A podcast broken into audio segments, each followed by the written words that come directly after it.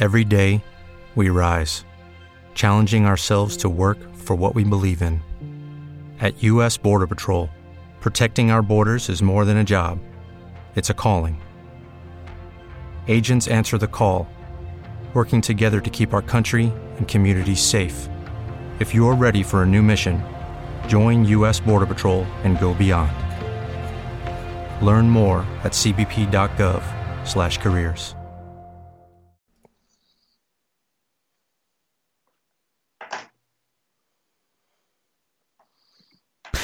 Hola a todos, ¿qué tal? Bienvenidos a esta nueva edición del podcast Mi Trading, edición 74, si no me fallan las cuentas, aunque siempre me suelen fallar, pero bueno, eso es lo de menos. La cuestión es que, como sabéis, estamos cada semana aquí los martes a las 9 de la tarde, hora de Madrid, con eh, esta edición vespertina, edición de tarde, en la que, eh, bueno, pues eh, tratamos junto a Giancarlo Prisco de exprimir un poquito la información financiera que tenemos, la información macro, la información de los bancos centrales, centrales, lo que dicen los países, lo que dice el propio mercado y de esa forma tratamos de hacer un análisis eh, semanal del mercado. Aparte de esta sesión de martes, recuerdo que estamos cada lunes, miércoles y viernes por la mañana, desde las 8 de la mañana, hora de Madrid, con un pequeño podcast más corto, aproximadamente unos 15 minutos, con información eh, y con actualidad financiera para el propio día. ¿no? Todo ello patrocinado por XM, a quien ya doy las gracias por estar con nosotros como cada semana, eh, terminando ya esta segunda temporada del, podcast eh, y con muy buenas perspectivas para la temporada que viene. Eh, gracias a todos por estar en directo viéndonos. Hoy es un podcast un poco particular, ya lo habéis visto, porque es un...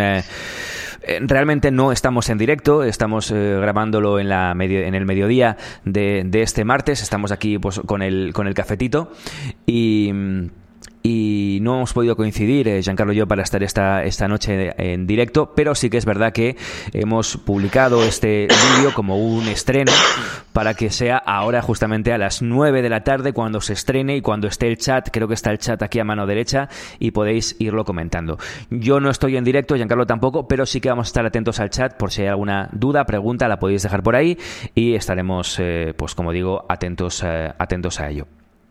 Em, dicho esto, eh, gracias por estar en directo en el canal de YouTube, por escucharnos en las diferentes plataformas de, podcast. Cada vez somos más. Gracias por todo ello y gracias por eh, compartir nuestro contenido y por hacernos llegar a más gente a través de cualquier tipo de plataforma. Solo tenéis que coger eh, uno de nuestros podcasts, uno de nuestros vídeos, uno de nuestros contenidos y compartirlos con un grupo de Facebook, de Telegram, de WhatsApp, de lo que sea, ¿no? Y al final de esa forma nos hacéis llegar a más gente y hacéis que cada vez seamos más y os lo, siempre os lo agradecemos eh, muchísimo. Bueno, el día de hoy, el día de hoy vamos a hacer un, repaso a este primer semestre del año. Vamos a pedir a eh, Giancarlo amablemente que nos haga también una eh, valoración una previsión de cómo puede continuar el mercado en verano y en el segundo semestre, dentro de lo complicado que es eso, porque ahora mismo es una situación bastante incierta, pero pediremos a, Giancarlo que nos haga un pequeño estudio que, como siempre, hace con bueno, con, con, datos, con datos rigurosos, con gráficos, con noticias, eh, pues se eh, aproxima bastante a lo que después está, está sucediendo.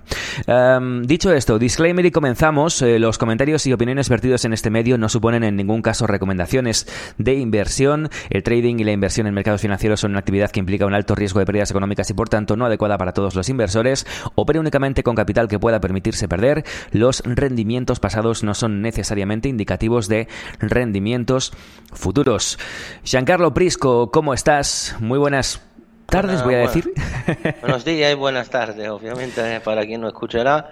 No, simplemente eh, que en este momento nos encontramos, eh, bueno, en una situación en particular, eh, habrá mucho argumento que tocar, tocar en, en los próximos podcasts en ese aspecto tendré que dividir un poco la, los argumentos para no crear un exceso de confusión. Eh, por lo tanto, vamos a centrarnos en un par de cositas. Eh, hoy vamos a hablar primeramente de lo que son las consecuencias de la intervención de Powell eh, de la semana pasada, que hemos tenido un, una, algún elemento muy interesante de analizar. Y en segundo lugar, quiero hablar de lo que ha sido la, los movimientos de los últimos días y cómo interpretarlo. Eh, por lo que queda del primer semestre, no he visto uh, ninguna, todo está en línea con lo que yo había analizado al principio del año. Eh, un primer semestre muy alcista, un abril lateral, alguna caída en el mes de mayo que però al final típico, eh, típico cierre eh, referido con la, temporada de la trimestrale, algunos cierre de posiciones. Eh, hemos visto también un cambio violento de la tendencia este mes que sigue alcista, super alcista y nuevo máximo eh, a la portada prácticamente cada semana, al menos en los Standard Poor's y en el Nasdaq, de lo cual ahora hablaremos.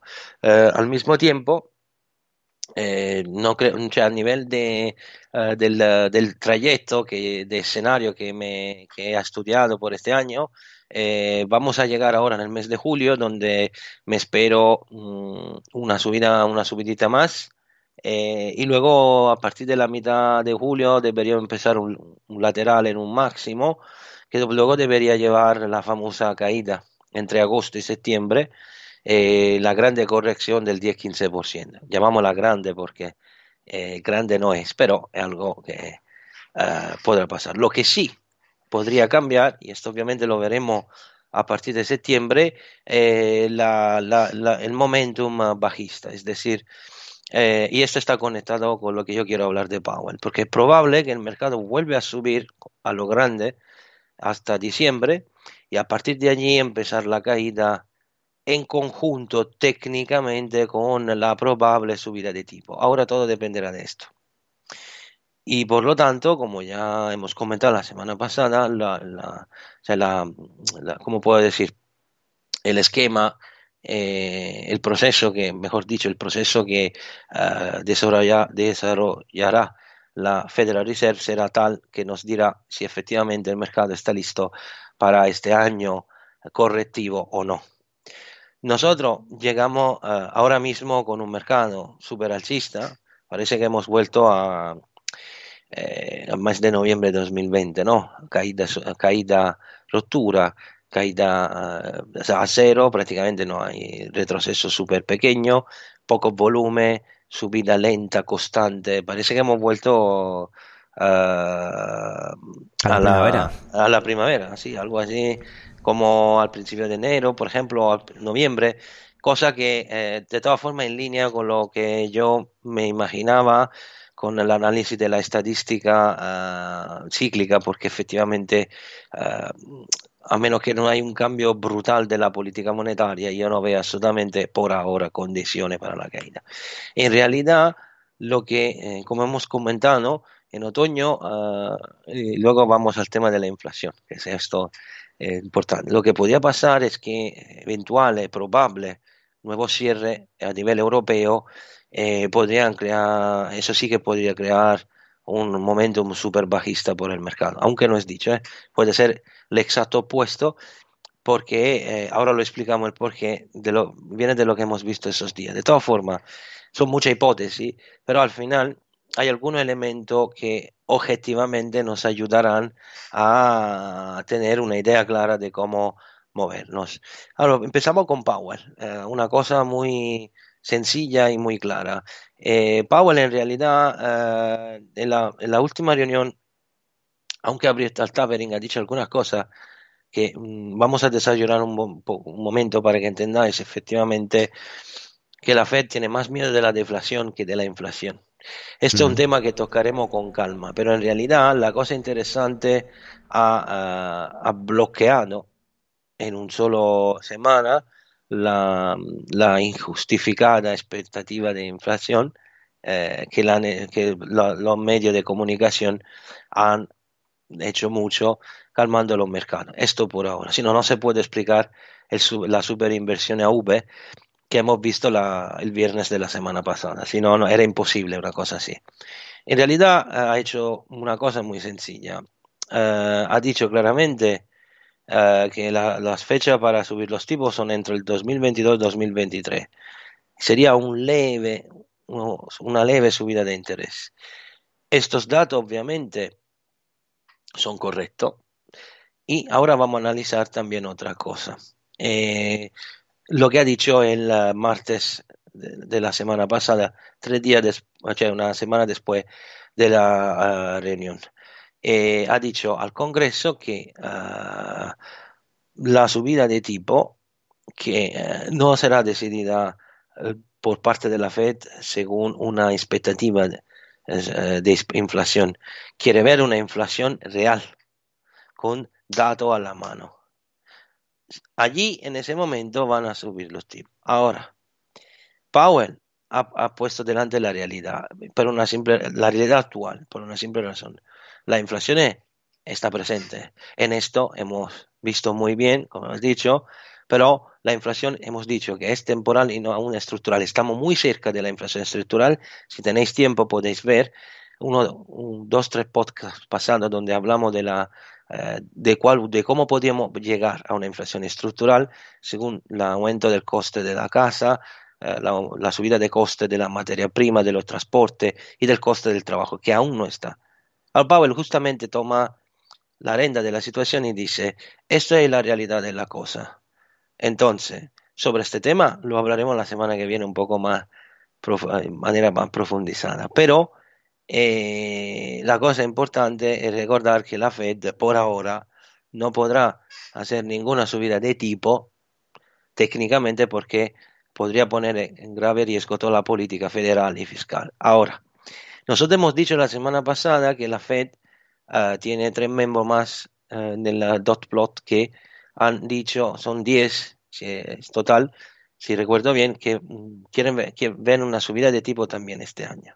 Al mismo tiempo, eh, hemos dicho también que el 60% del economista de Reuters eh, vean un anuncio en septiembre y en diciembre ah, el comienzo de la subida de tipos. También hemos dicho una cosa importante, que la subida de tipo no va a ser brutal, obviamente no será ah, algo importante, porque el podcast siguiente hablaré de lo que ha pasado en el mercado cuando la, la Fed hace un tapering. Pero en realidad, la cosa interesante de esta situación es que eh, nos encontramos prácticamente en un momento en el cual eh, la Fed tiene todo en su mano prácticamente. Eh, la Fed será capaz de decidir o no cuánto tiempo más podrá seguir subiendo el mercado.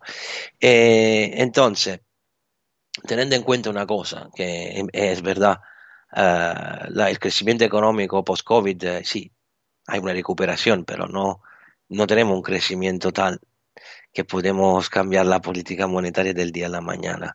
Y sí, la inflación estará y hemos dicho, aunque sea temporal, que ese sería el ideal que creo que Powell ha centrado el problema, y la inflación quedará, la inflación es, no, es, es bastante alta, pero la podemos manejar, eso es el mensaje que, mensaje que quiere llegar a, por parte de la Fed la inflación se quedará, será bastante alta y por bastante tiempo, pero la podemos controlar. Eso significa que, como adelantando un poco la cosa, si subirán los tipos será algo simbólico, más propiamente súper simbólico, pero no cambiará la estructura de la, de la, situación. El problema de fondo es que Pablo ha hecho una, una cosa muy interesante, eh, prácticamente ha hecho una consolidación, para entender eh, digamos, eh, la situación, como, o sea, el estado de la cosa, cómo ha conseguido Powell también hacer esta inversión de, tendencia. Tenéis en cuenta que él eh, ha, hecho una cosa muy sencilla. Prácticamente ha hecho una inversión a la baja de los tipos eh, de los rendimientos de los bonos americanos de largo plazo. Y amablemente Alberto, si pone el primer gráfico, lo vemos juntos. Sí, está en pantalla, Giancarlo. Sí, porque, ah, espera que ahora lo veo.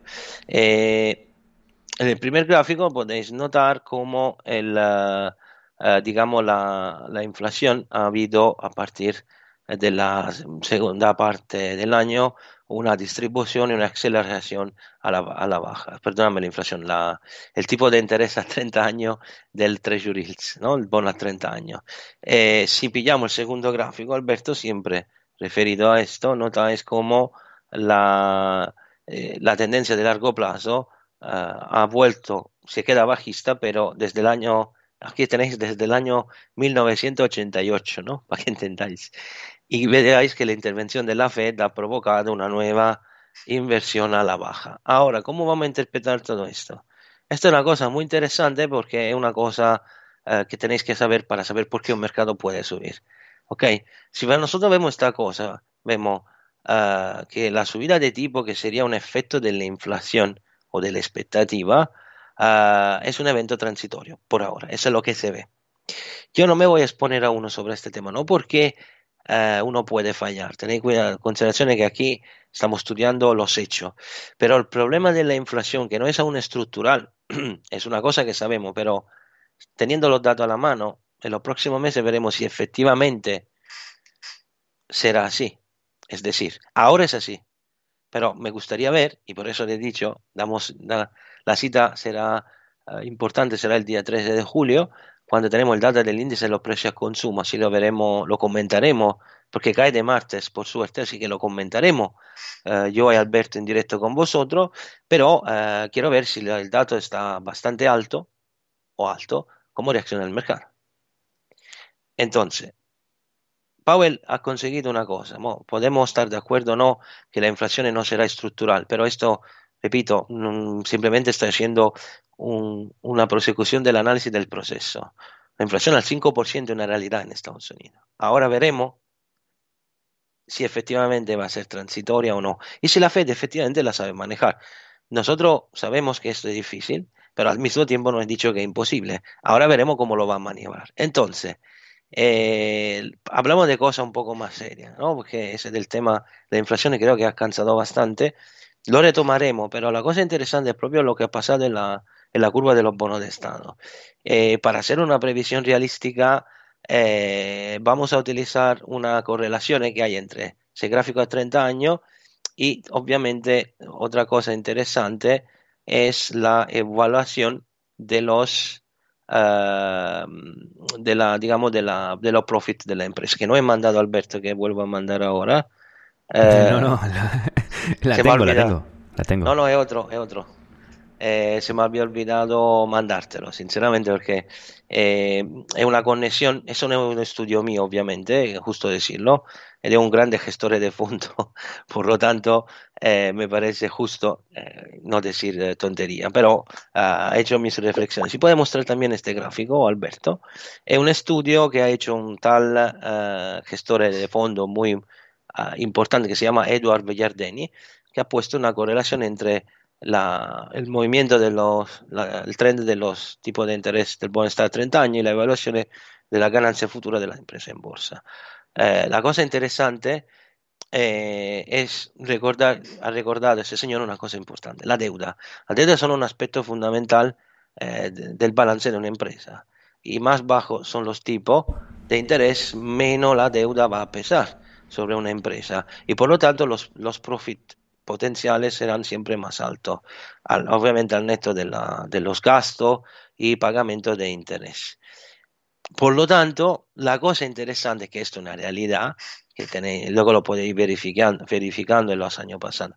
Cuando empiezo como ahora Hello, it is Ryan, and we could all use an extra bright spot in our day, couldn't we? Just to make up for things like sitting in traffic, doing the dishes, counting your steps, you know, all the mundane stuff. That is why I'm such a big fan of Chumba Casino. Chumba Casino has all your favorite social casino style games that you can play for free anytime, anywhere with daily bonuses. That should brighten your day a little. Actually, a lot. So sign up now at chumbacasino.com. That's ChumbaCasino.com. No purchase necessary. VGW. Void were prohibited by law. See terms and conditions. 18 plus. With Lucky Land slots, you can get lucky just about anywhere. Dearly beloved, we are gathered here today to... Has anyone seen the bride and groom? Sorry, sorry, we're here. We were getting lucky in the limo and we lost track of time. No, Lucky Land Casino. With cash prizes that add up quicker than a guest registry. In that case, I pronounce you lucky. Play for free at LuckyLandSlots.com. Daily bonuses are waiting. No purchase necessary. Void were prohibited by law. 18 plus. Terms and conditions apply. See website for details. Porque ha conseguido una inversión de largo plazo de esta curva. Si ahora empezamos una temporada de, decreci de, de, de crecimiento de los tipos a largo plazo, automáticamente con esta comparación que ha hecho este señor, la evaluación de la empresa en bolsa se mueven al contrario, suben. La explicado antes. Menos de, la deuda con menos tipo de interés cuesta menos y yo de consecuencia voy a tener un profit más alto porque pago menos, eh, me cuesta menos tener la deuda y pago menos intereses. ¿Entendéis? Es muy sencillo. Quito los gastos, ¿eh? si los tipos son bajos, yo no pago un alto tipo de interés. Entonces el dinero que yo no, si antes pagaba 3 yo pago 1, con los dos yo tengo un profit. Y por lo tanto, esto es un fenómeno, claro. Eh, quien, hace, quien sigue el mercado lo sabe, pero para quien no lo sepa, eso es lo que pasa en los últimos 10 años, ¿no? Por eso la empresa no es solamente eh, el, buyback, la recompra, bla, bla, bla. Hay también este punto, porque si la deuda con los tipos a los 0, no sé qué, 0,1, en vez de tenerlo a 5, tú, en este caso, pilla préstamo dinero y paga prácticamente nada. Entonces, tú automáticamente ganas más dinero.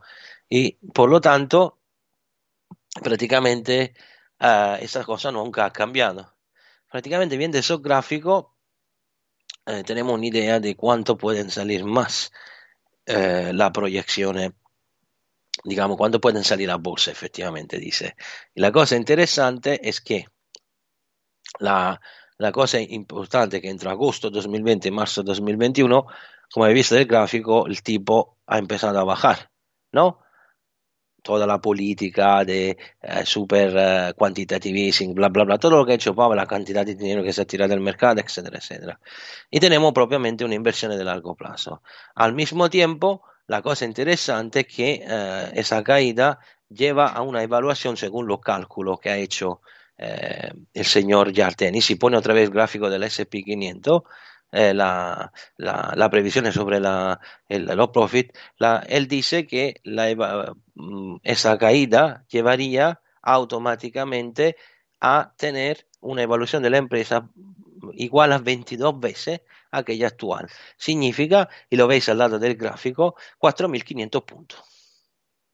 Esto es el objetivo que yo había dicho ya al principio del año, el objetivo que yo tenía en el SP anual 4400 o 4500, que sería técnicamente el máximo anual, pero eh, teniendo en cuenta la, la, tendencia de la curva a 30 años, la cosa interesante es que uh, prácticamente lo que ha hecho Powell uh, prácticamente ha, ha, eliminado, como hemos visto en el gráfico a 30 años, la posibilidad que pueda romper al alza ese canal bajista que hemos visto en el gráfico de los bonos de largo plazo al alza. Y esto significa una eh, caída al 1,5 o más, lo que podría llevar el SP500 técnicamente eh, a unos 5.000 puntos. teniendo en cuenta que la, la, la, la, evaluación de la empresa podría llegar a 24 per. ¿ok? Es un estudio muy, muy serio. Esto es una, puede dar, en vez de decir tantos números como se suele decir, aquí tenéis una demostración con un principio que en bolsa vale desde siempre. Y es un estudio correcto y, y, obvio porque si el tipo baja, el premio a, el premio riesgo eh, es más alto por comprar acciones. Por lo tanto, una como veis, todo es correcto. Obviamente, si el tipo llegaría por encima del 2, eh, sí que a ese punto los fondos con los modelos matemáticos y econométricos que utilizan eh, eh, digamos, tendrían más conveniencia a comprar bonos de Estado en vez de acciones. Todo encaja, perfecto. Entonces, uh, la Fed podría haber técnicamente hecho adelantado la posibilidad de un rally de Navidad, ¿no? Uh, o entre octubre, principio de diciembre. Todo encaja. Yo lo vería más como un pullback. Prácticamente mi expectativa inicial es una caída en agosto, una recuperación de la bolsa, pero sin hacer nuevo máximo histórico. Y yo la veo más así. Y luego, uh, mínimo al final del año y caída otro pullback en el primer trimestre y luego otra caída por todo el 2022 técnicamente. Esta es un poco la visión que tengo, pero más o menos estamos allí. Hay que ajustar alguna cosa porque efectivamente eh, la cuestión del tapering es una cosa que tenemos que tener en cuenta. En agosto tenemos Jackson Hole, ¿no? la famosa reunión, eh, allí podrían ya salir noticias. No creo que el mercado estará indiferente frente a esta palabra, pero la cosa interesante es que Pablo ha obtenido poner en orden una situación que no era clara. Él simplemente ha dicho lo que es la situación del mercado en este momento y no hay otra cosa que hacer. Hasta que no tendremos nuevos datos, seguiremos la línea actual. Dicho esto, eh, con esto ponemos el punto final por ahora con Powell y vamos a ver la consecuencia que ha tenido rápidamente en el mercado. El mercado prácticamente eh, ha tenido una, eh, una, una subida brutal. Eh, antes, Pero- de que, antes de que vayas a este tema, Giancarlo, eh, eh, déjame explicar que, porque a veces eh, tocamos temas un poquito más complicados y puede haber gente que lleva poco tiempo y que le cueste eh, irlos entendiendo.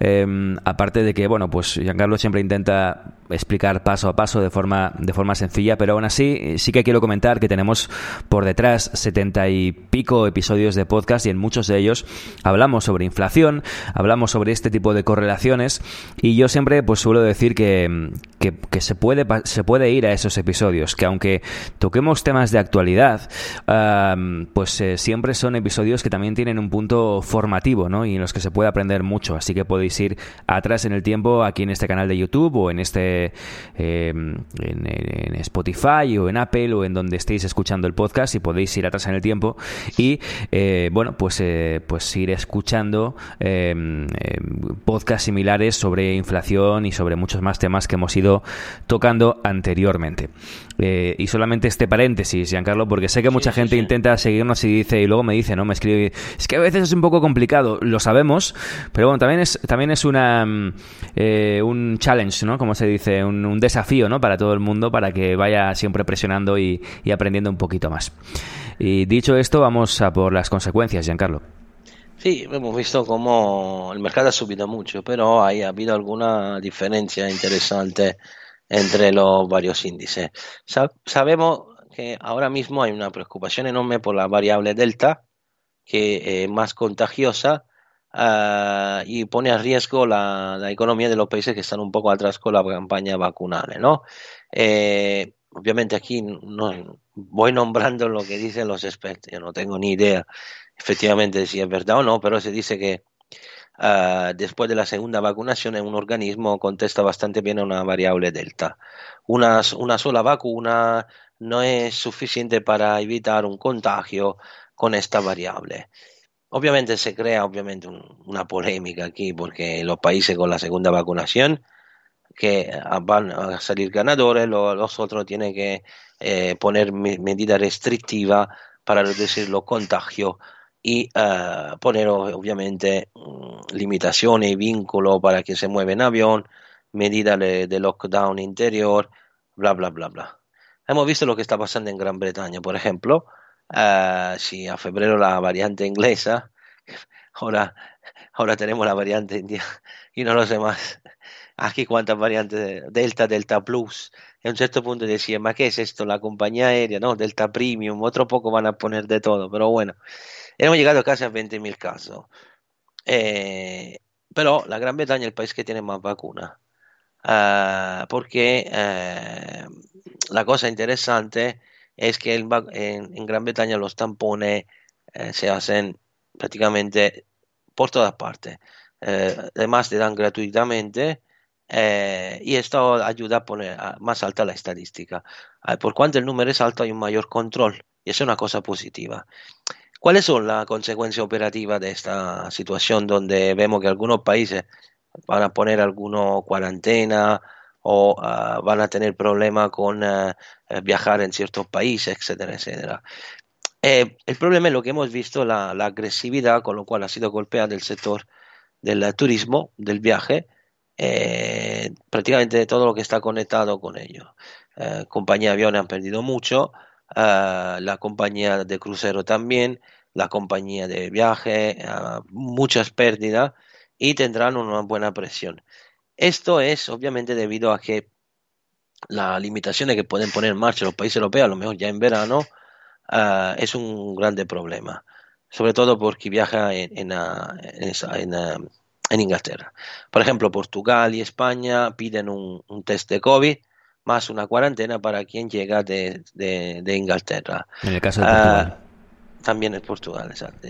Por ejemplo, eh, y prácticamente lo mismo está prácticamente están pensando hacer Italia, Francia, Alemania eh, y lleva prácticamente imposible por un inglés moverse en Europa por la vacaciones veranea. Es un problema gordo porque los ingleses, como los alemanes, son los que más, entre los que más se mueven, sobre todo en el sur de Europa, y son una voz importante eh, por el turismo, pero esto ha sido el problema.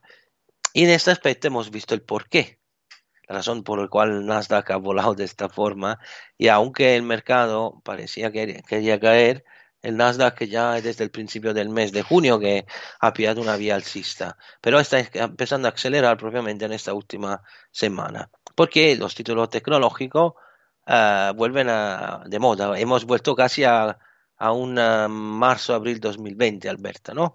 Cuando los value se tiraban a la baja y la, la Nasdaq venía comprado a lo grande. Y por lo tanto, todo lo que se ha hecho en los últimos seis meses, lo cual hemos hablado el viernes de, la, de, de, de la, el viernes de hace dos semanas, perdóname, hemos visto ya como el Reflection Trade ha visto una grande, un grande cierre y toma de beneficio sobre los títulos value, banco, materiales básicos, etcétera. Y obviamente ahora con la, los temores que los contagios uh, empiezan a subir de una forma tal que puede poner en riesgo la, la, recuperación de macro, vamos al, vamos al seguro, vamos a comprar los títulos tecnológicos. Por lo tanto, los famosos stay at home, ¿no? Lo que estaban tanto en boca en tiempo de pandemia, Amazon, Netflix, Zoom. Yo he comprado algunos de estos y la verdad, eh, por ejemplo, Zoom está dando grandes satisfacciones, tiene una potencial tendencia alcista brutal. Virgin Galactic, eh, que ha hecho un 200% de su vida en pocas semanas, Amazon, eh, Microsoft, eh, todo está yendo verdaderamente bien. Esto porque, viendo el problema de la variable delta, eh, prácticamente estamos viviendo un, prácticamente un, principio de pandemia, ¿no? Y entonces vamos a ver farmacéutico y tecnológico que van a, a performar bien de una forma significativa mientras por ahora, obviamente por ahora, turismo eh, va a estar bastante palizado, digamos así. Eh, obviamente eh, esa, esa, idea tiene que ser trasladada también eh, en términos geográficos, porque claro, hay que ver siempre cuáles son las áreas donde hay cierre y medida res menos restrictiva uh, y donde efectivamente es difícil ver nueva medida anti-COVID. Por ejemplo, en ese aspecto entendemos el por qué la América sigue siendo nuevo máximo, donde está todo uh, prácticamente súper abierto, ya la cosa va a empezar a estar muy bien. Eh, mientras el mercado australiano, que ha hecho unos 15 días de, de cierre, está perdiendo uh, interés y, y, empieza a caer. De esta forma hemos visto como ejemplo índice como uh, que hasta ha perdido muchísimo por la noticia de esta doble que pasó también en parece que era en Mallorca, esos 500 jóvenes que se juntaron, y, y allí, obviamente, siendo un, una, una, bolsa más expuesta a, digamos, a nivel a, a, de título de valores cíclico, eh, si vais a ver los gráficos, España ha perdido, ha tenido una inversión bastante fuerte, que no significa que va a caer por siempre, pero de mientras ha tenido una inversión mientras los otros índices americanos suben.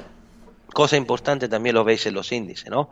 Hay algunos índices, el, el DAX arranca un poco, aunque sube, eh, Italia va bastante bien porque ha abierto bien por ahora, entonces, ¿entendéis? El flujo de dinero va, va mirando donde efectivamente, eh, geográficamente hay menos riesgo, que hay cierres brutales.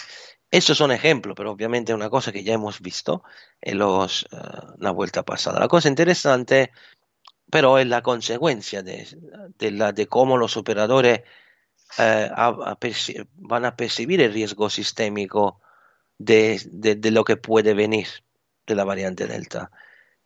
Si Alberto es tan amable, me muestra el último gráfico eh, y os muestro simplemente un índice eso lo habréis escuchado porque muchos analistas lo están poniendo de moda, a mí me interesa más que otro eh, lo que es la, el mensaje que está llegando. Tenéis una, uh, dos gráficos, uno de los Q-Index, que significa que indica la actividad de cobertura de, lo, de la cartera y, arriba tenéis el porcentaje de posiciones corta en el mercado americano. Prácticamente eh, notáis como prácticamente hay un aumento de la cobertura, lo veis en el gráfico de abajo, y eh, por lo tanto, poco a poco. Es lo que dijimos, si recordáis, que era en marzo, cuando dijimos que la actividad de cobertura era inexistente.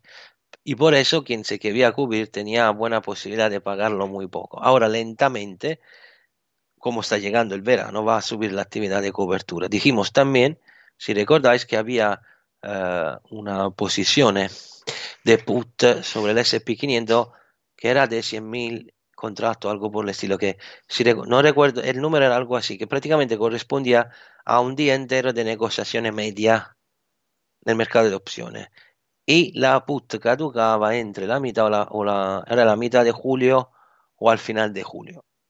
Ahora la actividad se está intensificando. Si tenéis tiempo vais a escuchar esto porque era muy interesante. Hay alguien que se ha cubierto con mucho más adelanto. Obviamente son también maniobra, de cobertura especulativa, etc. Ahora sí, con este gráfico nota que la cosa no ha pasado impercibida. Y esto es una cosa interesante, porque significa que aunque el mercado siga subiendo, se está empezando a percibir un aumento del riesgo de, de, estar en este tipo de mercado. Entonces, ¿cuáles son las oportunidades que nos lleva ese tipo de situación? Debido a que el Dow Jones obviamente es lo que está pagando más, con todos los títulos industriales y financieros, se compra un Nasdaq, por ejemplo, contra el Dow, un Nasdaq contra el Eurostock 50 porque es una, uh, uh, digamos, el Eurostock tiene un, prácticamente una marea de empresas de tipo value y es normal. Una compra de tech y farmacéutico contra la Travel Nation, contra uh, compañía aérea, turismo, etc. Y la compra de tecnológico y farmacéutico contra industrial, banco, auto y material básico. Esto es lo que estamos viendo en este momento en el mercado. Y eso son las oportunidades que está dando. Eh, yo personalmente pero digo una cosa, porque uh, ese análisis llegan siempre un poco con retraso, porque no puede ser otra cosa. Pero nosotros que mm, se, tradeamos y vemos los gráficos, ya habíamos, notado al principio, entre final de mayo y principio de junio, que el Nasdaq estaba empezando una nueva ola alcista. Entonces, está, esto de las compras están llegando, me han empezado hace un mes.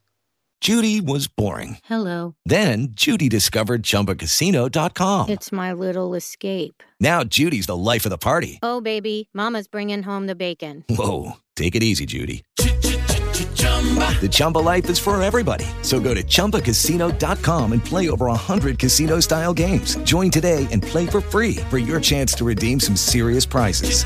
chumba ChumbaCasino.com. No purchase necessary. Void where prohibited by law. 18 plus terms and conditions apply. See website for details.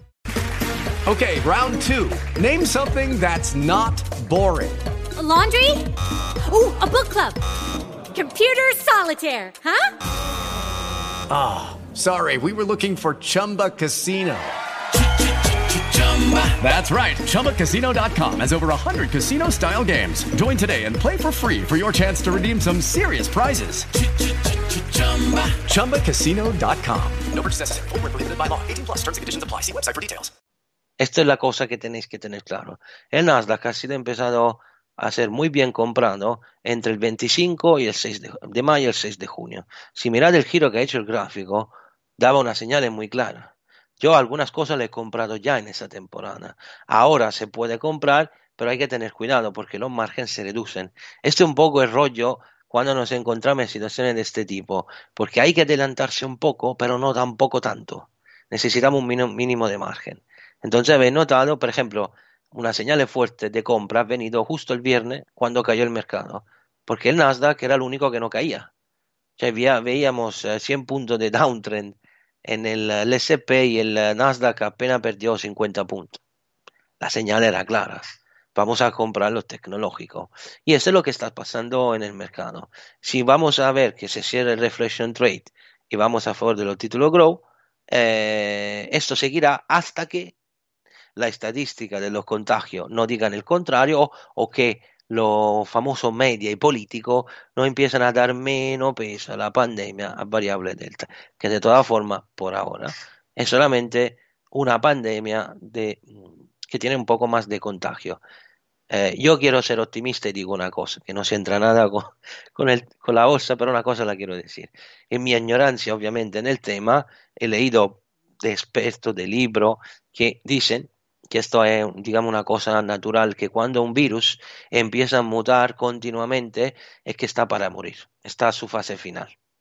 Esto lo he leído eh, de personas, de expertos mundiales, no lo sé si es correcto, pero lo he leído por varios expertos que cuando empieza a mutar mucho es que no encuentra una forma para estar bien, eh, porque a lo mejor ahora con la calor no puede sobrevivir, no lo sé, y en invierno con el frío volvemos a tener problemas, que siempre como base recordar que es un virus de la gripe. Por lo tanto, ahora veremos si efectivamente esta variante va a sobrevivir o no. La contesta la tendremos en otoño.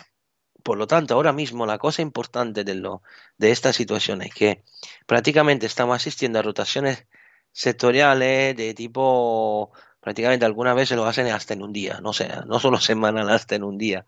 Por lo tanto, lo que yo aconsejo es tener mucho cuidado, porque ahora mismo el tech va bien, pero en el momento en lo cual, o lo mejor en 10 días la cosa puede cambiar y se pasa a comprar otra vez el Dow Jones. Es que Ahora, la única forma es pesar un poco más los índices que van a tirar más. El S&P está tirando muy bien. El uh, Nasdaq también. El Dow Jones un poco menos, pero se mantiene tónico. Y vais un poco orientando vuestra cartera. hablando de, obviamente, cosas especulativas, porque no es que puede durar más de tanto. Hasta cuando el mercado nos dirá si efectivamente está listo para caer o no. Y esto lo veremos eh, a partir de la mitad de mes, porque quiero verificar tres datos. El viernes la nómina no agrícola, la semana siguiente el dato del índice del precio al consumo, el famoso PPI, y el día 13, cuando tendremos, que cae exactamente como hemos dicho, con eh, un nuevo encuentro del podcast, veremos la, eh, la, el dato del índice del precio al consumo. Y allí tendremos una idea si, con este, si este dato sale bajo, si sale alto, cómo reacciona el mercado. Ya comentamos lo de los focus de los operadores que el lunes en el podcast matinal que irá cambiando. Si en el momento en lo cual la inflación es como dice Powell, ah, vale, pues entonces compramos. Si luego vemos, ah, la inflación está subiendo, no, no, vende, volvemos a empezar. Va a ser un jaleo brutal. Esa es la típica fase veranía, mm. donde os invitamos, proprio literalmente, de forma propio sencilla, a hacer lo justo y no exponerse más del necesario porque es muy peligroso en cuanto a caídas de este tipo, como la del viernes, pueden tener un efecto brutal en la cartera. O sea, mm, prácticamente el, uh, el tail risk, ¿no? Que se te va a machacar toda la ganancia. Volvemos a insistir, desde abril lo estamos diciendo, bajar la exposición de la cartera. Si alguien ha llegado a tener un profit muy alto en ciertas acciones o uh, está en un, ha entrado de forma no tan buena, ten mucho cuidado porque ahora sí tenéis mayo como experiencia y aún así, habéis visto el Nasdaq menos 80% algunos títulos. O sea, va a ser una, un sangramiento. Así que tenéis ahora mismo aún más cuidado. Y si hagáis alguna operación, ponéis un stop loss, calculad lo que queréis perder, hagadlo de una forma un poco más, uh, más digamos, de trading, ¿no? De inversión. Más de trading que de inversión hasta que la cosa se clarifique un, un poquito, hasta que tengamos más noticias y hasta que vengamos quizás de vuelta de, de verano, ¿no? Bueno, esperamos al menos, yo quiero ver al menos agosto, si habrá esta caída o será en septiembre. En esa fase temporal quiero ver eh, si efectivamente ese 10-15% se verá. Porque es la primera cosa que hay que verificar. Y yo sinceramente este punto el mercado no lo veo tan... está, está empezando a ser una subida tan vertical que es abrumadora. Si quiere puede mostrar el gráfico del Nasdaq, un gráfico semanal, eh, sí, antes estaba mostrando eh, alguno. Dame un segundito que lo preparo. Y sí, no, sí queda... O sea, que tú viéndolo así, Da vértigo, da vértigo. Da vértigo completamente. Vamos a verlo con un poco de perspectiva. Y ahí tenemos el Nasdaq, gráfico semanal, y efectivamente, eh, a partir de. Ya, ya no solo de, de la crisis de la pandemia eh, y de 2020, sino ya venía subiendo bastante vertical.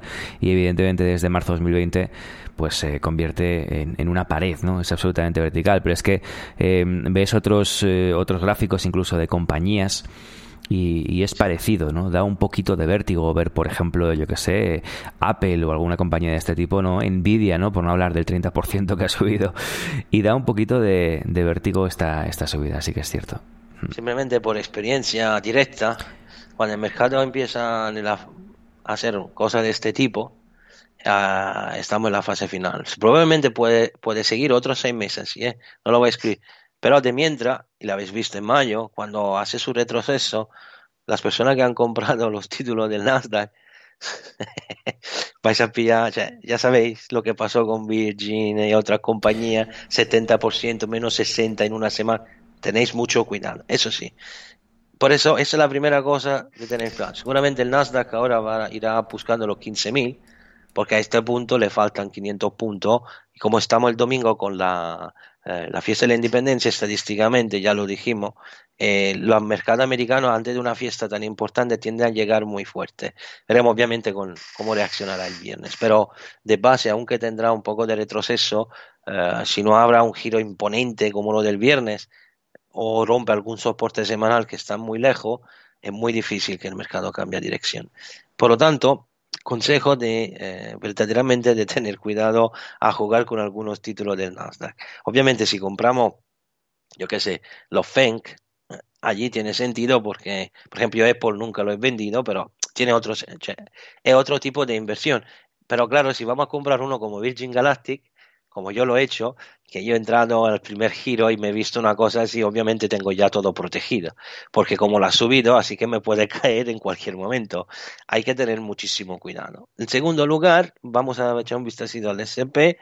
Eh, rápidamente veis que la estructura es una estructura uh, en un gráfico diario, se ve que cada caída viene absorbida rápidamente y uh, vemos una Una, un mínimo creciente. Por ejemplo, el SP está subiendo de una forma mucho más ordenada respecto al Nasdaq.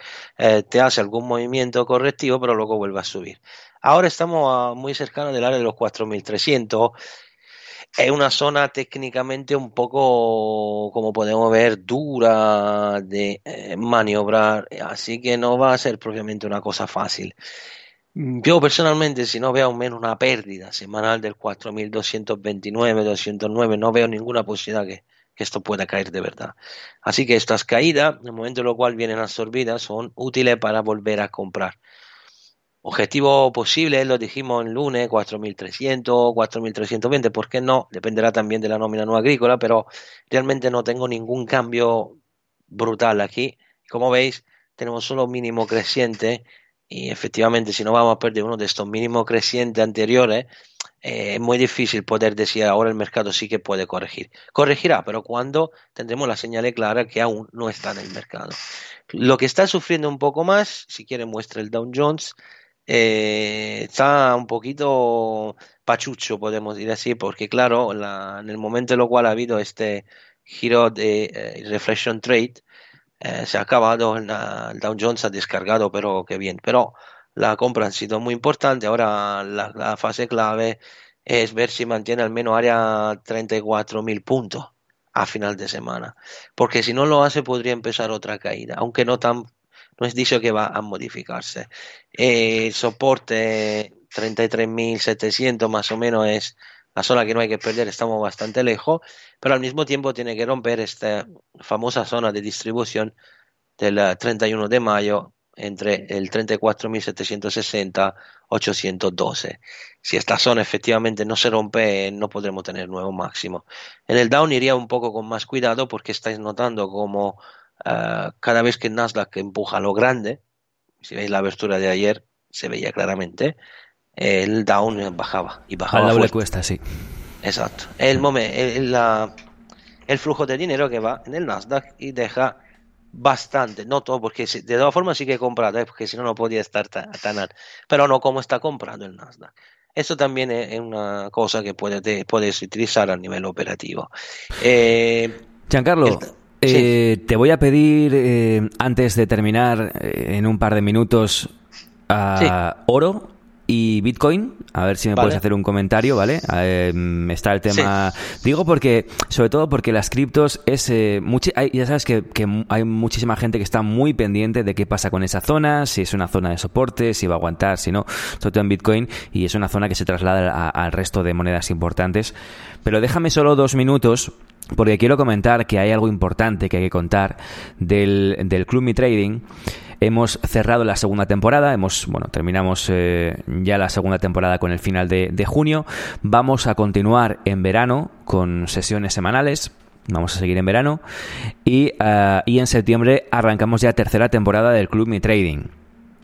Eh, va a haber cambios en el club, la gente del club pues ya hemos estado hablando precisamente esta semana de todo, de todo ello y, y, bueno pues sobre todo quien quiera informarse y enterarse de cómo vamos a arrancar la nueva temporada en septiembre eh, que se ponga en contacto con nosotros ¿no? y, le, explicaremos y le contaremos y le daremos toda la información que, requiera.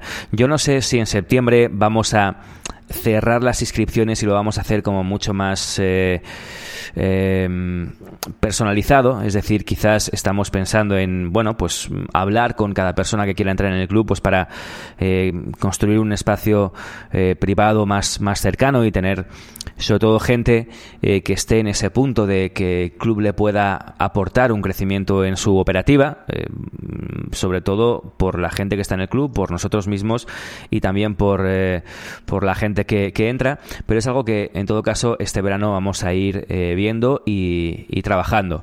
Hemos hecho un... eh, un trabajo en el club para, eh, digamos, dar un pasito más a partir de septiembre para mejorar la, la calidad y para ayudar de forma más personal a todo el mundo a, a seguir creciendo con su, con su operativa.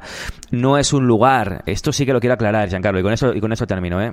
No, el club no es un sitio en el que vayamos a quizás empezar de cero a operar, ¿no? O sea, eh, lo digo porque hay gente que, que ha entrado al club a lo mejor con, pues, eh, empezando de cero y no es el lugar, ¿no? O sea, si empiezas de cero, hay, tenemos una formación en mi trading, hay otra forma de comenzar en la que se va a explicar los conceptos más básicos, etcétera, ¿no?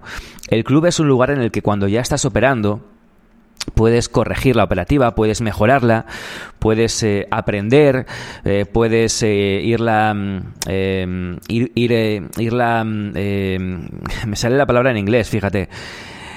Eh, corrigiendo y, y así pues ir creciendo ¿no? en tu operativa como, como, como, como trader y en tu, en tu carrera como trader. Pero eh, quizás no es un lugar para, si no tienes ningún conocimiento, comenzar, porque te puedes ver un poquito frustrado, ¿no? Porque quizás las personas que están dentro del club ya van a otro ritmo, ¿no? Entonces, bueno, todo esto es algo que quien tenga dudas sobre el club, quien quiera saber de qué va, quien tenga interés en comenzar en septiembre con nosotros, etcétera, en mitrading.es tiene la información y si quiere información más, más, más cercana y eh, resolver cualquier duda, pues la puede, lo puede resolver en em, poniéndose en contacto con nosotros eh, directamente. Eh, y eso es lo que quería comentar, que de todas formas seguimos en marcha durante el verano, si alguien se quiere incorporar en verano puede hacerlo también. Y, y nada más, que ten- tenemos un verano muy interesante por delante, así que seguro que podemos eh, aprender muchísimo de todo lo que, lo que venga, ¿no? Entonces, bueno, el acceso está en, en mitrading.es y todo el mundo es, es bienvenido. Si creemos sinceramente que el club no es para ti, te lo diremos eh, de forma muy, muy amable ¿no? y muy sincera al mismo tiempo para que tampoco pierdas el tiempo ni pierdas dinero.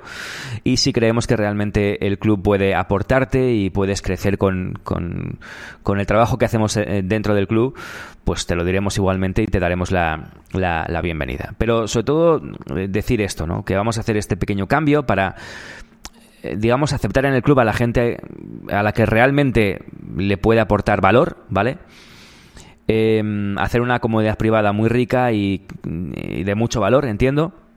Y que quien no, pues puede comenzar, eh, ya digo, de otra forma, con el contenido gratuito que tenemos aquí en el canal, con el, el curso que tenemos en mi trading, y cuando tenga ese, ese, ese nivel y tenga una operativa, la que enseñamos en mi trading, eh, precio, volumen, etcétera, acción del precio, cuando tenga unos eh, ese mínimo, ¿no? Pues a lo mejor puede entrar en el club para seguir formándose y seguir mejorando eh, en su, en su desempeño. Yo creo que lo he explicado bien, Giancarlo. No sé si queda algo por añadir. Quería hacer un poco esta, este, esta aclaración porque mucha gente eh, no sabe muy bien de qué va el club y, y quizás es momento eso, ¿no? De, de, de hacer esta distinción y esta aclaración, porque hay gente, como digo, que entra a lo mejor y se puede ver un poco frustrada por todo lo que hay ahí dentro y no lo va a aprovechar bien, y en cambio hay gente a la que le puede venir como anillo al dedo, ¿no? Que está en ese punto en el que está operando, que está ya en real, que le va bien, que está, que luego tiene días muy malos y que no sabe por qué, y que no sabe. Eh, eh, para ese tipo de, de, traders, el club, vamos, es, es perfecto porque es justamente lo que necesita para ese, para ese empuje, ¿no? Exacto. No sé si que, quieres añadir algo a este respecto, Giancarlo. No, simplemente eh, hacer un espacio donde hay un, un, ambiente tranquilo, de compartir, de empujar, hacer un salto hacia mantener, a llegar a un, a un, principio bueno de consistencia, de orden operativo, y desde lo cual luego se puede construir un crecimiento importante. Ese es el objetivo. Uh, quién va deprisa y todas esas cosas, ya sabéis. Ma yo creo que la gente sabe muy bien cómo la piensa, así que repetirme mucho no creo que es ideal. En general, quien está buscando sacrio creal uh, o quiere cosas bajo precio, tontería así, que aunque el precio quedará bajo, no, no funciona como pensáis, que luego podéis llamar o escribir cuando queráis, todas esas cosas, fuera. Eh, quien viene con un espíritu justo de, de trabajo y de uh, pedir un seguimiento a nivel del crecimiento, pues sí, allí vamos a hacer grandes cosas. Creo que está muy claro que no, no hay ninguna intención Uh, digamos, de ofender a nadie, faltaría más, pero también uh, no estoy. Cioè... It is Ryan here, and I have a question for you. What do you do when you win? Like, are you a fist pumper? A woohooer, a hand clapper, a high fiver. I kind of like the high five, but if you want to hone in on those winning moves, check out Chumba Casino. At chumbacasino.com, choose from hundreds of social casino style games for your chance to redeem serious cash prizes. There are new game releases weekly, plus free daily bonuses. So don't wait. Start having the most fun ever at chumbacasino.com. No purchase necessary. BGW. Void were prohibited by law. See terms and conditions 18 plus. No estoy de humor para para ver cosas que ya he visto bastante los últimos años y como ya tengo una cierta edad, me gustaría hacer las cosas en centrada al trabajo y no a las tonterías.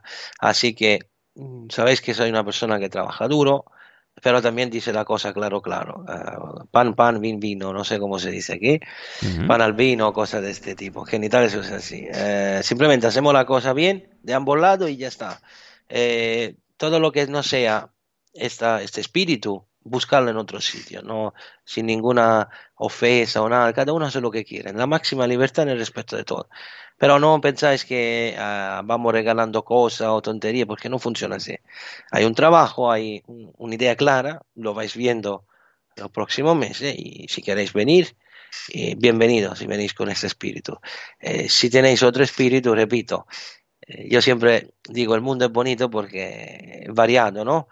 Hay un montón de oportunidades, que sean buenas o malas, luego lo decidís vosotros. Pero uh, aquí se trabaja de una cierta manera y, y, se pretende el mismo empeño y la misma actitud. Sí, esto está claro. Uh, iremos verdaderamente bien.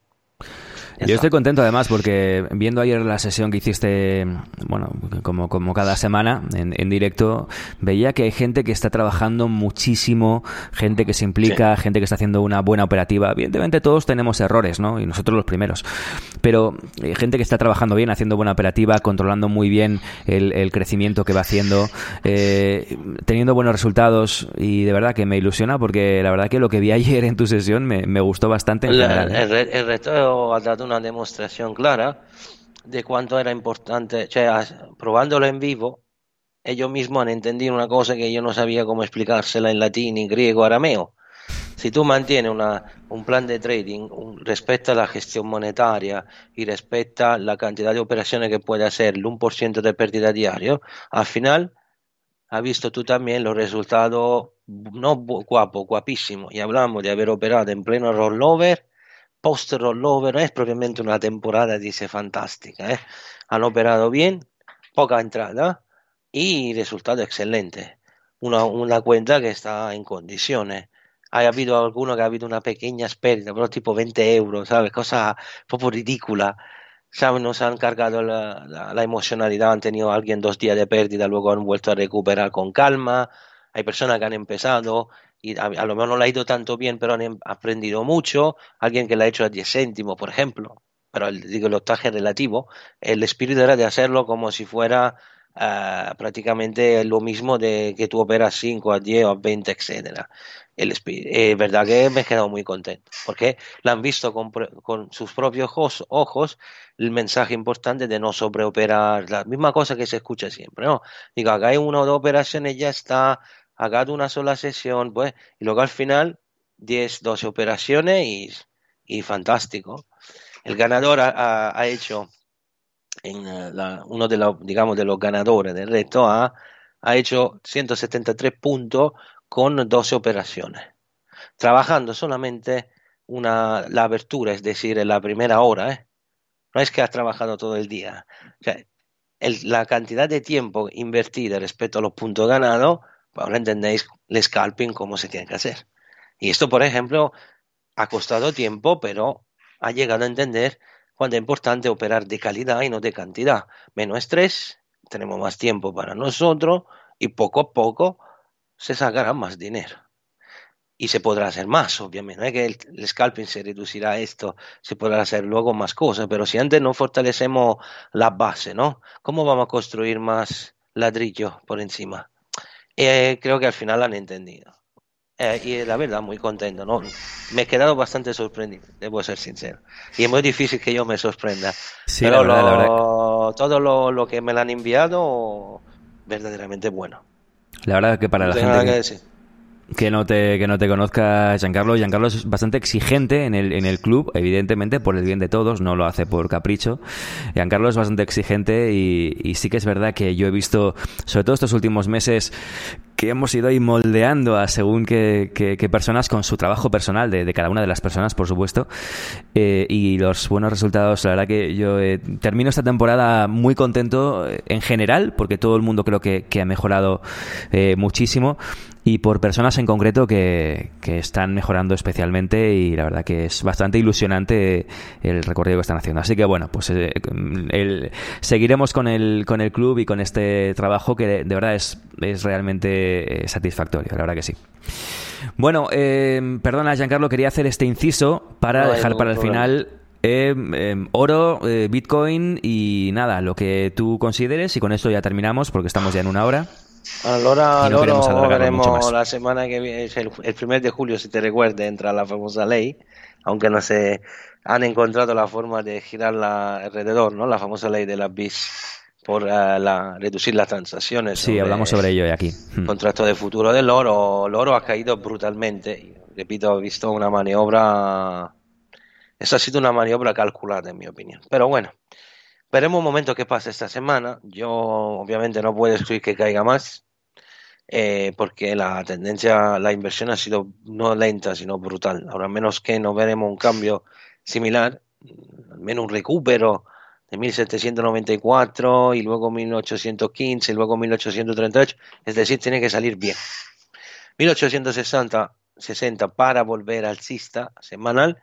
Ahora mismo, si esto sigue así, yo lo veo que quiere intentar acercarse entre 1740, 720, incluso en 1700. Ahora, obviamente, con las baterías de datos que van a llegar, el viernes será indicativo para ver si el oro efectivamente va a caer más. Porque si el dólar index que en este momento está empujando a la alza seguirá haciéndolo, a lo mejor sale un dato muy bueno y el dólar se puede fortalecer, la bolsa sube y el oro cae. Porque la, la bolsa es más conveniente y el oro sufrirá bastante. Es un partido muy duro lo que nos espera, pero aún está muy abierto, así que habrá que sufrir un poco. Esto, a menos que no haya un cambio brutal, habrá que sufrir. Por ahora el juego funciona bastante bien. El Bitcoin, eh, ¿qué te puedo decir, Alberto? Eh, estamos en este rango maldito, donde el problema, como tú has visto, ¿no? de la cierre de la minería, uh, obviamente ha quitado una buena parte de, eh, digamos, de, demanda en el mercado. Eh, después, por parte de los chinos, hemos visto también hoy, eh, perdón, hoy esos días estaba leyendo lo de Catherine Wood que ha pedido uh, poner, eh, saber cuándo se pueden lanzar un ETF sobre el Bitcoin. ¿eh? Que además de ya esta, esta mujer a mí me asusta, me asusta muchísimo porque eh, sí, eh, algún día veré si la puedo llamar así en si le hago una pregunta en directo. Eh, si efectivamente sabe lo que está. Porque además del lío, el desastre que ha hecho, que además ha vendido algunas cuotas, ¿eh? Catherine que, sabe, que, lo sepáis ha vendido unas cuotas de ARC.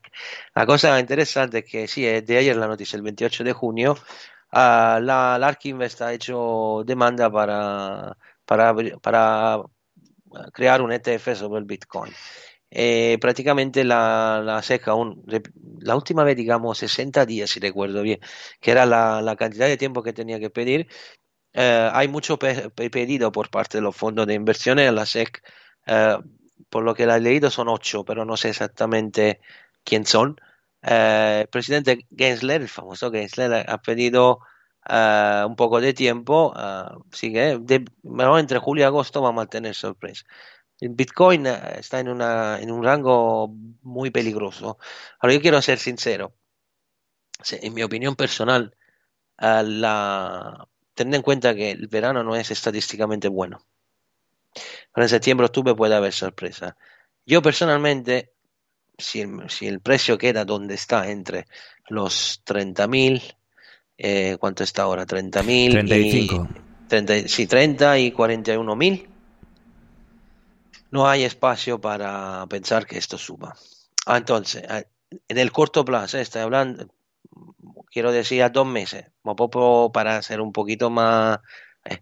Eh, yo por lo que veo, si esto rompe los 30.000 y por acaso, porque tenéis que tener presente una cosa, eh, el Bitcoin se está recuperando también porque hay un, un, interés en el tecnológico y entonces esto también de reflejo lleva un poco de compra, aunque llega a 40, 50 mil, me lo tiene que demostrar que quiere volver a subir. Yo personalmente tengo esta teoría, entre paréntesis, basada en lo que yo estoy viendo. La oferta aún no ha sido, de, digamos, el aumento de la oferta podría seguir por un tiempo. Sobre este tema llevaré algunos puntos más allá, porque son temas bastante largos, eh, sobre lo de la minería y otras cosas. Pero digamos esto, viendo solamente el gráfico, tenemos una caída brutal con una distribución. Para que vuelva a subir bien, tiene que salir de este rango. Pero para salir de este rango, el Bitcoin tiene que romper los 41.000 y mantenerlo, pero no solamente tocarlo. Luego tiene que romper 44 y 48 mil, que son dos resistencias brutales. Y efectivamente una señal alcista buena, buena, entraría sobre, por encima de los 50 mil.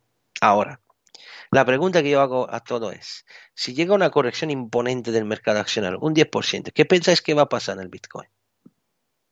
Así que ahora, por cuánto sube y se hacen un poco de especulaciones, yo este verano iría con los pies muy, muy lentamente. Porque sí, allora, si me da una señal brutal, tanto si el Bitcoin da la señal alcista, tenéis todo el tiempo para entrar, ¿eh? Un poco más alto, un poco más bajo, da igual. Si sube, sube. Pero tenéis en cuenta que ahora mismo no hay fuerza en, en, este mercado. No hay una presión tal de compra que puede justificar esta subida, por ahora. Ahora, yo personalmente tengo miedo que... Tengo miedo. Es una palabra grande. Ojalá, porque no tengo miedo. Al contrario, si lo hace, estaré súper feliz que una, una, una bomba, 20.000 podría serlo, y un poco más, si el mercado corrige, pero. Esto es una cosa, o antes, depende, porque Bitcoin puede adelantar esas cosas. Este es un elemento que tenéis que tener en cuenta. Eh, yo ahora mismo no estoy de acuerdo en comprar a largo plazo. En mi opinión, puedo encontrar precio aún más barato.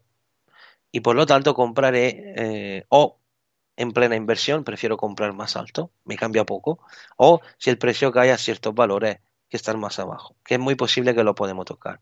Por lo tanto, invito a tener muchísimo cuidado, que si comprad, decidís qué queréis hacer, o quedáis dentro, y podéis quedar dentro por mucho tiempo, o comprad y vended. Eso es un poco lo que ha hecho algunas operaciones este mes para divertirme, ¿no? Un cortito, un larguito, pero cosa que duraba uno o dos días, ¿eh? nada más. Mm. O sea, no, esto no es un mercado para comprar. Yo invitaría a la prudencia, porque efectivamente la estructura nos invita a decir que otro giro bajista se lo puede hacer. Me puede equivocar, obviamente sí. Son una, es una proyección, es una es típica proyección bajista, si ve la estructura es proprio Wickofiana, es decir, un, es una distribución estilo Wyckoff. Otro giro se lo tiene que hacer. Iremos más en detalle para verificar efectivamente cuál es eh, la posibilidad de esta caída. Y por esas motivaciones yo ahora mismo en el mercado de cripto eh, tengo, me he quedado con una baja exposición. Os dije, eh, tenía un nivel de comp, de venta cuando empezó la, entre abril y pintaba final de abril vendió todo antes que empezaba la grande caída me he quedado con algo pero luego volveré a comprar cuando empieza otro otro ciclo porque efectivamente había una señal clara yo ahora mismo mm. invito a la prudencia porque no quiero que nadie se pase un mal verano cuando verá a lo mejor un Bitcoin que pierde 10 mil dólares en un día o dos, te tenéis mucho cuidado, ¿eh? porque lo pueden hacer y lo habéis visto, lo hacen y cómo si lo hacen. Así que Perfectamente, claro que sí. Bueno, pues nos quedamos con estas ideas. Yo ahora que tengo, tengo una hipótesis de que en algún momento Bitcoin tiene que barrer toda la, mm, eh, todas las compras que ha habido por parte del mundo entero en los 30.000. O sea, en los 30.000 ha comprado el perro y hasta la abuela, como sueles decir tú, ¿no? en los 30.000 ha comprado todo el mundo por la propia teoría de oferta y demanda y las manipulaciones de, mercado, yo tengo esa hipótesis de que antes de subir tiene que haber algún tipo de barrido de toda, la, de toda esa zona eh, soportiva. No sé si hasta los 20.000, no sé si hasta los 10.000, no sé si hasta los 26.000, pero un barrido de toda esa zona para limpiar, para encontrar contrapartida, para comprar más barato y allí sí que eh, se podría iniciar un movimiento alcista. Pero bueno, simplemente es una una hipótesis como tantas otras. No, no, es que no es una hipótesis, es lo que más probablemente pasará. Por lo tanto, es que es una cosa típica que se hace, siempre lo vemos con eh, los índices. Hacen una falsa caída, es un clásico, empiezan, a, empiezan a comprar mientras cae, la maquinita te hace una falsa, los últimos barridos sin volumen y luego lo giran de inmediato y hace la inversión a bu. Aquí puede pasar igual, también porque ah, hay una razón más técnica, Alberto que entre 10 y 20 mil hay las primeras compras institucionales. Y a mí no me quita nada de la cabeza que un retesteo allí lo pueden hacer. Es simplemente una maniobra técnica, ¿eh? Nada más. ¿Quién tiene interés a que el Bitcoin se, desaparezca? Si aquí tenemos ocho, ocho fondos que han presentado demanda a la, a la SEC para poder difundir un ETF sobre el Bitcoin. A un precio más bajo, Alberto, es más interesante comprar un ETF, ¿no crees? Si, hasta poco valía 50 mil dólares, ahora viene, uh, ahora cómpralo el ETF a 20 mil, 30 mil, o lo compro. Es justo lo que decía tu amiga Wood. Exactamente. Van a sacar más pasta con las comisiones. Qué tontos no son. Por eso digo, hay todo un juego de interés. Pero obviamente evitamos de. O no va a ser fácil, ¿eh? Repito, esto está en una situación que no es absolutamente fácil por la cripto. ¿eh? Podemos, puede pasar cualquier cosa. Así que verdaderamente intentar limitar los daños lo máximo posible. Porque nadie os podrá decir compra o vende. Los tiempos ahora se agrandan, los ciclos están cambiando, son más cortos mucho cuidado de verdad. Pues lo veremos semana por semana. Muy bien, pues lo dejamos aquí. Nada más, gracias a todos. Hoy no, no estamos en directo, lo hemos dicho al comienzo, por lo tanto, los comentarios que hayáis dejado en el chat, sí que es verdad que yo los estoy viendo porque yo, aunque no estemos aquí en directo, los voy a bichear y quizás los habré contestado, pero si se queda alguna pregunta en el aire, la iremos contestando en las próximas eh, semanas. Ah, volvemos eh, mañana, mañana miércoles, en el podcast eh, matinal, a las 8 de la mañana estará subido en todas las plataformas formato audio, recuerda, no, no hay vídeo, pero sí que, eh, y tampoco es en directo, pero sí que lo subimos, eh, lo grabamos unos minutos antes, a las 7 de la mañana, para que a las 8 esté subido, preparado, y para que eh, tenga toda la información financiera de la jornada, que de verdad va a estar muy interesante. Giancarlo, que tengas una buena noche y hasta mañana. Buen día, buenas noches, hasta mañana. Gracias a todos, gracias por eh, el patrocinio a XM, nuestro patrocinador. Eh, como sabéis, tenéis el aula virtual en castellano en ciertas horas del día y en la aula virtual en inglés, donde por cierto está Giancarlo Prisco, le podéis ver. El acceso es gratuito en xm.com o en el enlace que tenéis justo aquí debajo de este podcast. Dicho esto, gracias a todos por estar, gracias por compartir. Si os ha gustado este contenido, lo podéis coger y compartirlo con, con diversos grupos de inversión de trader en las que podéis eh, participar y os lo agradecemos porque es nuestra forma de seguir dándonos a conocer a más gente. Dicho esto, eh, venga todo el mundo a descansar, mañana más, que tengáis una buena, buena noche y hasta mañana.